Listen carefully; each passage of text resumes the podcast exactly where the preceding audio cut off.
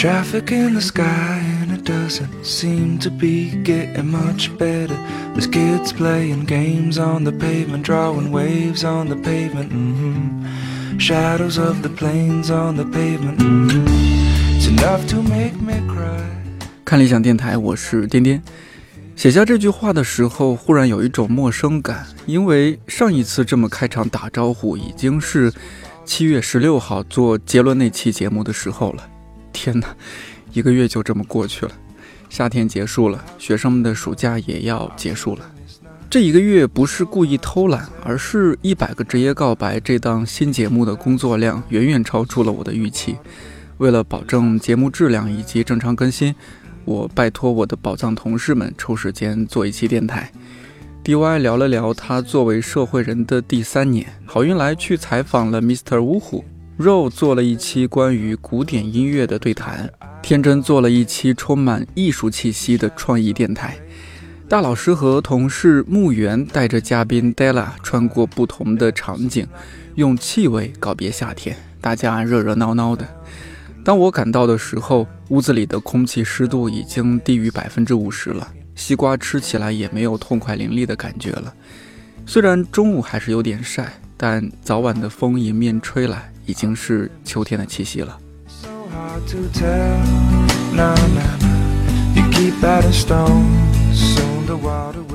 昨天在公司偶遇了一位很久不见的同事，这几年他遭遇了一些人生变故，在我们的视野当中消失了一段时间。晚上在一起吃饭，聊起初相识时候的种种场景，不敢相信，几年时间就这么过去了。他捏着我的胳膊说：“你怎么瘦成这样了？和我们刚认识的时候比，感觉完全换了一个人。”我晚上回去在电脑里找到当年的照片，好像确实是瘦了不少。记得刚来北京的时候，我和大学同学住在一起，我忙他更忙，有时候他们会开会开到半夜，回来他的嗓子都是哑的。我说：“你这样是不是太拼了？”他说：“北京是什么地方？北京是创业的地方。”后来我们分别搬离了原来的住处，两个人都比以前更忙。上次见面也差不多是一年前了。前段时间看到公号正午故事那边推送了一期正午信箱，标题是“男生累，女生也累，大家都很累”，感觉被击中了。点开默默的看完。那是一个周末的中午，看完之后收拾好眼前的碗筷，洗漱洗漱，坐公交到公司加班。之所以坐公交而不是像平时一样骑车，是为了让周末和骑车上班的工作日有那么一点点不一样。正午的那篇推送，我后来反反复复看了很多遍。写信的人描述的很真实，回信的编辑郭玉杰老师回的也很真诚。我通过同事要到了这一篇的授权，希望信箱中的内容也能够给你一些慰藉和启发。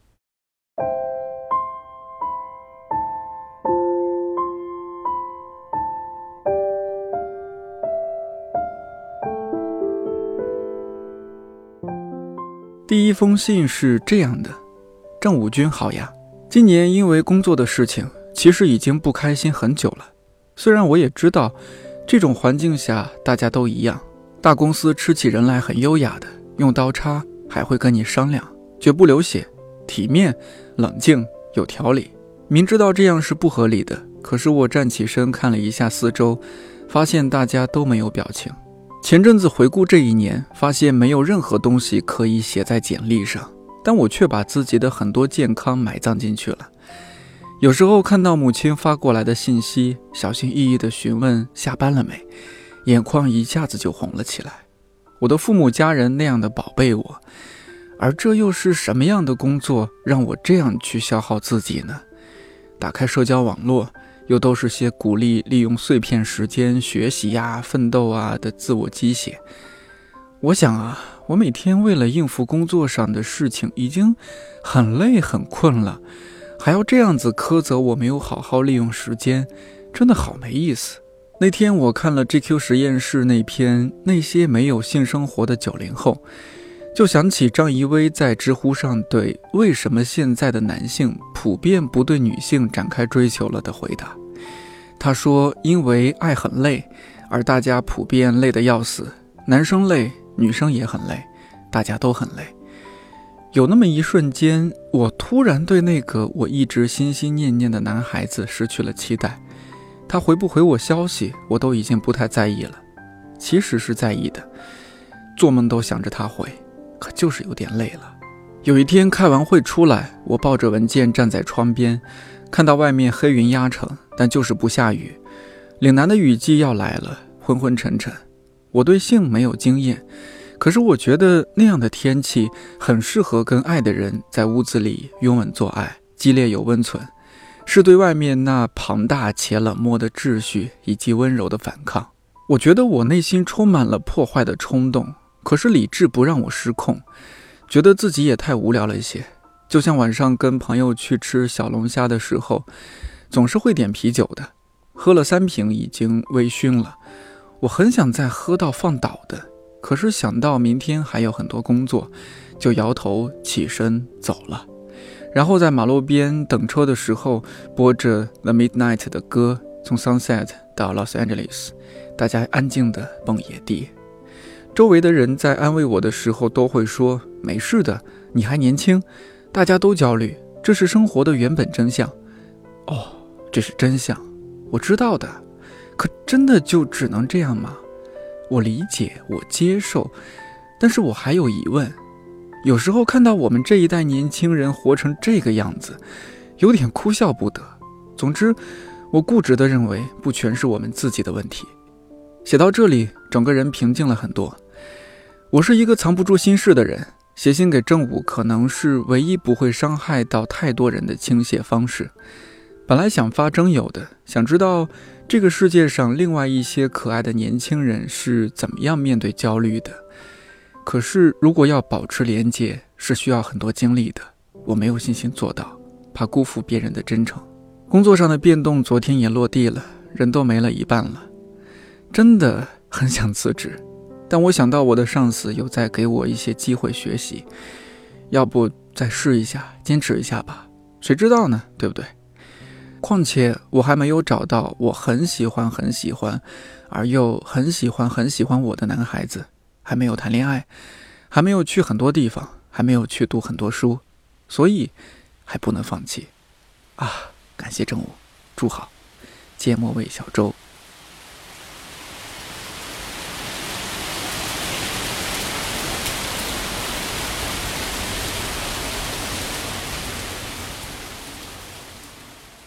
正午的回复是这样的：芥末味小周，你的信写的挺好的，我读了好几遍。我想到学者陆新华曾经说过一句话：资本主义是要毁灭婚姻制度的。买不起房子，生不起孩子，生活压力那么大，年轻人都结不起婚了。看很多人的生活，的确是这句话的注解。九九六之后，哪有力气，哪有时间，哪有激情再去恋爱？而婚姻。有可能是共同应付生活，却也有可能是另一场苦战。我没有在大公司待过，但也可以想象，与其说那是大公司，不如说是惨烈的现代生活。为了生存，为了出人头地，或者说体面的生活，为了某种程度的自由，把自己献祭了。我不确定是不是年轻一定要经过这段路才能找到自己的天空。但是我同情走在这条路上的年轻人，也庆幸自己不用过那样的生活。我无法给出什么具体的建议，因为一切道路都得自己摸索，一切代价都只能由自己承担。我只能说，生活总是有另类的可能，不只是去岛上旅行、买一个新包包那种可能，那种自由，而是找到真正热爱的工作，拥有值得爱的人，那种。在活着的感觉。至于什么时候才会有，不要放弃困惑，不要放弃尝试。年轻人最可怕的是失去热情，而不是别的。加油，郭玉洁。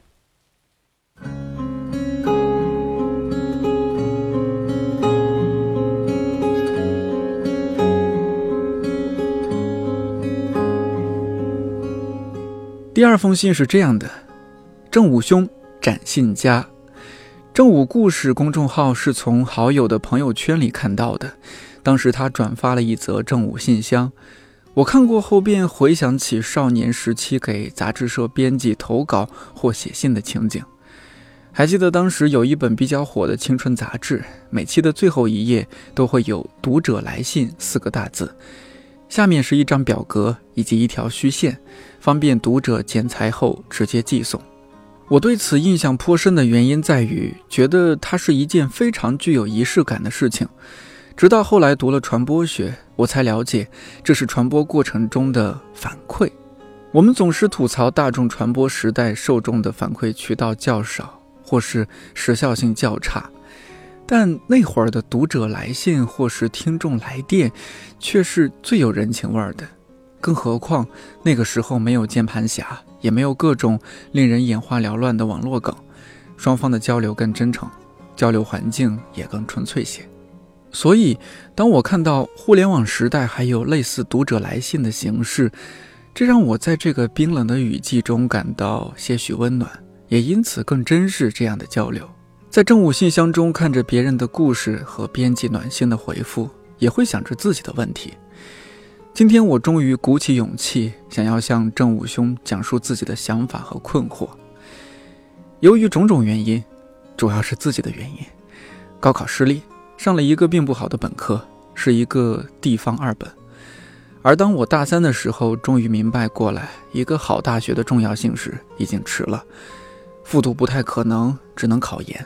选择学校的时候，再一次盲目，没有认清自己的实力，随大流选了一所985院校，浪费了一年无果。又选择了一所211院校，高分上岸。来到现在的这所大学，我十分珍视这里的一切，包括同学、老师和图书馆。我后悔大学四年的虚度，于是恶补知识，希望能够弥补那些被浪费的时间。我的基础比较薄弱，好在慢慢摸清了做学术的门道。我喜欢我的专业，也喜欢读书。我是一个不善搜手的人，但耐得住寂寞，因此做学术似乎是最适合我的工作。眼看即将研三，准备考博还是就业，成为眼前的问题之一。但更大的问题是，我的第一学历较差，平时面对别人问本科是哪所时，总是羞于启齿。我担心博士的招考是否也会歧视第一学历，甚至觉得自己考博本就是毫无希望的。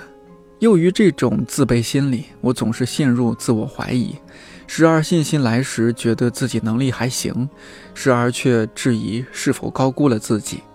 我知道它是我人生路上的绊脚石，也是无法更改的遗憾。我本应有机会复读，选择更好的大学。我知道这就是我的人生轨迹，我接受它，但又无法坦然面对。即便是找工作，简历上也要矮别人一头。如今，身边的同学不时吹捧我，甚至鼓励报考清华。我知道这只是一个玩笑话。清华就像我心目中的殿堂，是一个遥不可及的梦。有时候宁愿沉睡在梦里，也不愿用冰冷的现实打破它。我觉得，即便上了清华，也很难顺利毕业。就像《权力的游戏》中的龙妈，屠了君临城也做不上铁王座。此外，知乎上关于读博的各种劝退，以及读博过程中的艰辛，也是我望而却步的原因。我还是有些理想主义的，我喜欢那个相对较为纯净的象牙塔，但似乎现实总会打击那些天真幼稚的理想主义者，直到他们向现实妥协。小明。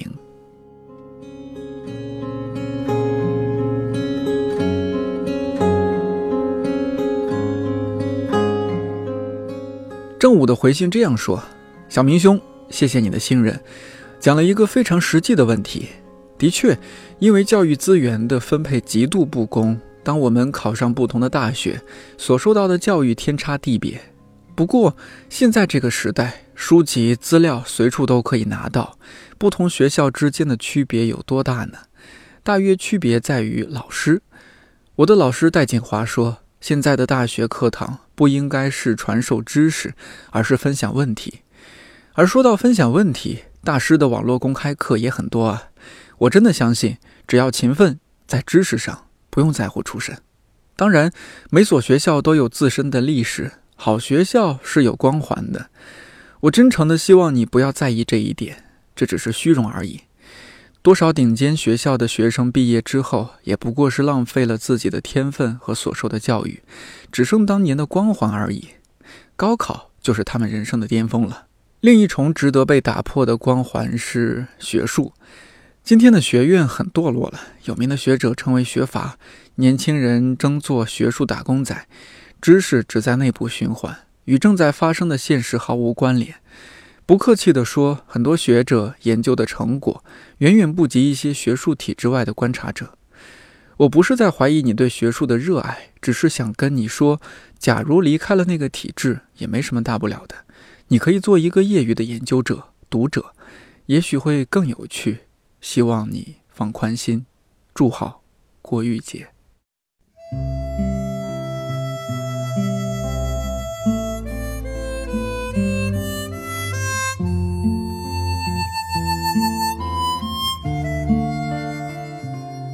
第三封信是这样的：正午好，对不起，我最近跟谁都想生气，气设计课队友不和我商量就订票出去玩。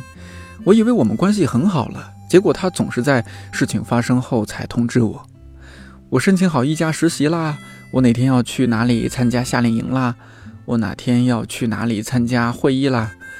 我嫉妒他在设计课同时还能干很多事情，我像个傻子一样，只知道埋在教室。还气结构课队友一个玩失踪，一个拖着不干活。为什么都研究生了，只想着拷贝上节作业？为什么数据出错不是分析原因，而是把错数据删掉或者改改符号，让他们看起来正确？面对这样的队友，我真的不知道怎么讨论。而且他态度贼好，除了拖着不回复我的催促，我想生气都觉得生气是不是太出格了？这个小组作业太累了。我特别不喜欢 push 别人。好了，现在我们组只有我一个人上线，我再什么也不说，闷头自己干的话，可以想象最后打印出来的恶心成果，满是低级错误。这就是现在的现状。大家都是成年人了，有自己的事情，自己的安排，课堂作业怎么省心怎么来。我昨天跟邻居说，我简直想打电话过去催他们。邻居说，算了，礼拜天没人想干活。很有道理，可是现在我觉得，我从周四就在群里发消息说周日要做好发我，有心的话完全可以做好发我的呀。就算默认礼拜天不干活，可是工作日根本干不完的情况下也不干的话，明知道这样也不干的话，我觉得我何必呢？我之前想把这次艰难的小组作业当成一次练习的机会，怎么组织团队出成果。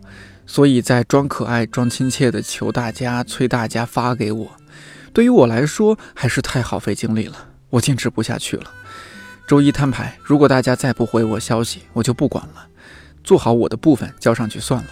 可是，如果大家因此决定忍辱负重干活的话，我还要花费更多的时间纠正错误，比如告诉他们为什么不能拷贝上街的，因为我们结构不一样。哎，这么说完。确实是在浪费时间了，不知道可不可以请正午作为旁观者，直白的告诉我，我是不是心眼太小，还是需要磨练成为一名没有感情的组长，还是不要太较真？来自好不容易温暖起来。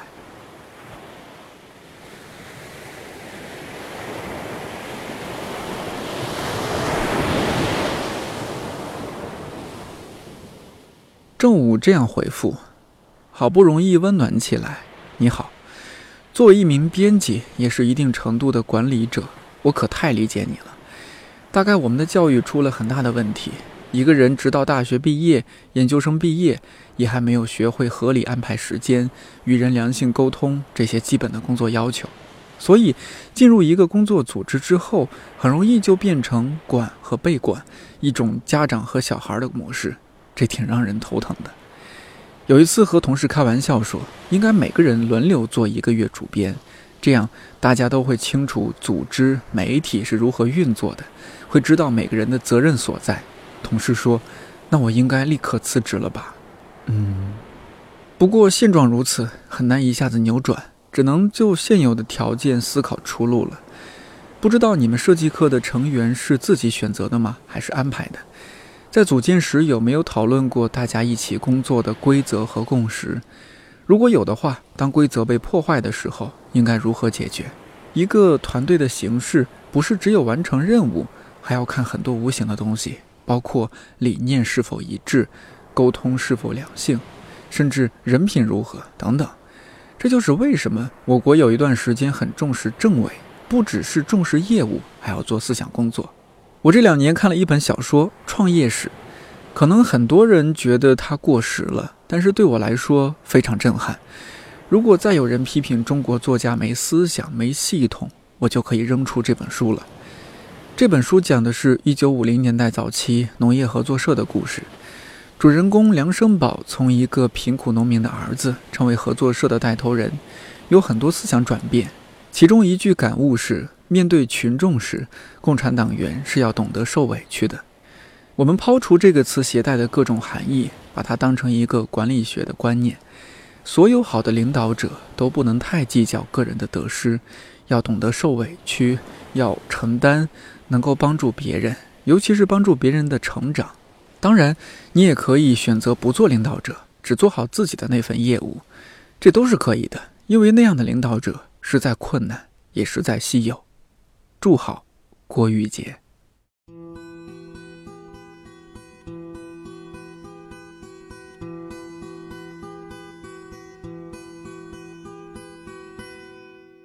第四封信是这样的：正午，你好，看了六月十六号这一期的文章，感触很深。我没去过甘肃和北京，现在是在温暖湿润的南方的一个湖边。我二十八岁，工作四年，这个年龄比同时毕业的同学大多年长两岁。毕业后折腾试错又耽误两年，所以到现在同龄的朋友基本都收入不错，结婚生子，而我最近工作才算稳定下来。起步底薪依然单身，因为催婚，我和父母的关系已经变得很差了。亲朋好友介绍的相亲对象，差不多有十个左右了。这些女生大多跟我同龄，但都已经步入社会多年，世故老练，甚是成熟，三观和我差别挺大，共同话题很少。因为收入、性格、距离、三观等等原因吧，都没后续。父母说理解不了我，他们觉得。只要是异性都可以相处的，聊不来是因为我的眼光太高，所以每次相亲失败都会大声训斥或是冷言相讽。一个月前，我爸给我打电话，只说了一句：“找不到对象就永远别回家”，就直接挂断了。还没来得及说话的我，对着手机发呆。我不知道大多数三十岁上下的年轻人生活都是怎么样的，但一个普通的不能再普通的我。连工作、恋爱、结婚都那么奢侈，大学四年的时光真的很幸福。毕业之后就真的要自己去迎接无数的血雨腥风。作为一个自卑、内向、胆小、容易紧张、经常脸红、不爱社交的男生，去解决这些难题，可真像是波涛汹涌中的一叶扁舟啊！祝福正午，杨。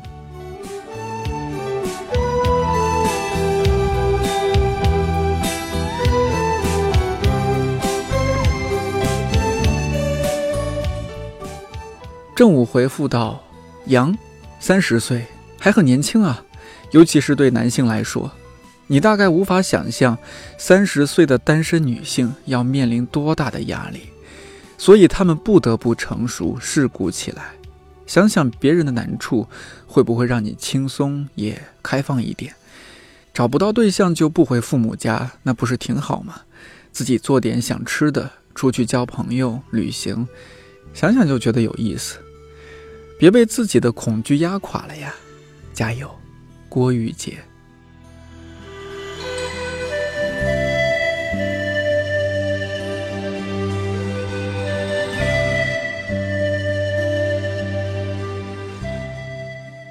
准备这期节目的时候，我已经很久没有好好过一个周末了，而我也清楚的知道，这个周末也一定会在加班中度过。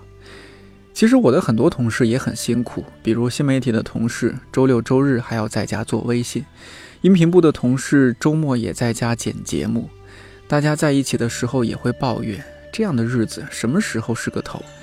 但我又很清楚，在这儿的这些同事都希望在工作中学习更多、成长更多、做更多不一样的尝试。大城市的竞争那么激烈，谁都不愿意做一颗生锈了就被随意丢弃的螺丝钉。One, two, ready, go.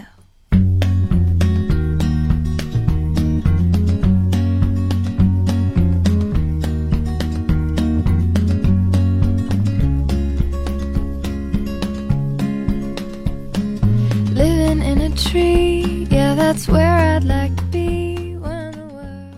秋天似乎是一个让人去思考很多事情的季节。你最近在思考什么呢？可以在评论区我们一起聊聊。另外，如果你对正午信箱感兴趣，也可以给他们写信，邮箱地址我会放在这期节目的文稿区或者评论区。正午是我很喜欢的内容创作团队，他们做的 MOOC 正午系列我一直在读，最新的一本是正午七我们的生活，感兴趣的话你也可以找来看看。看理想电台，我是颠颠，祝你早安、午安、晚安，我们下期再见。Of steel and stone. Miscommunication leads to fear and hesitation, and it won't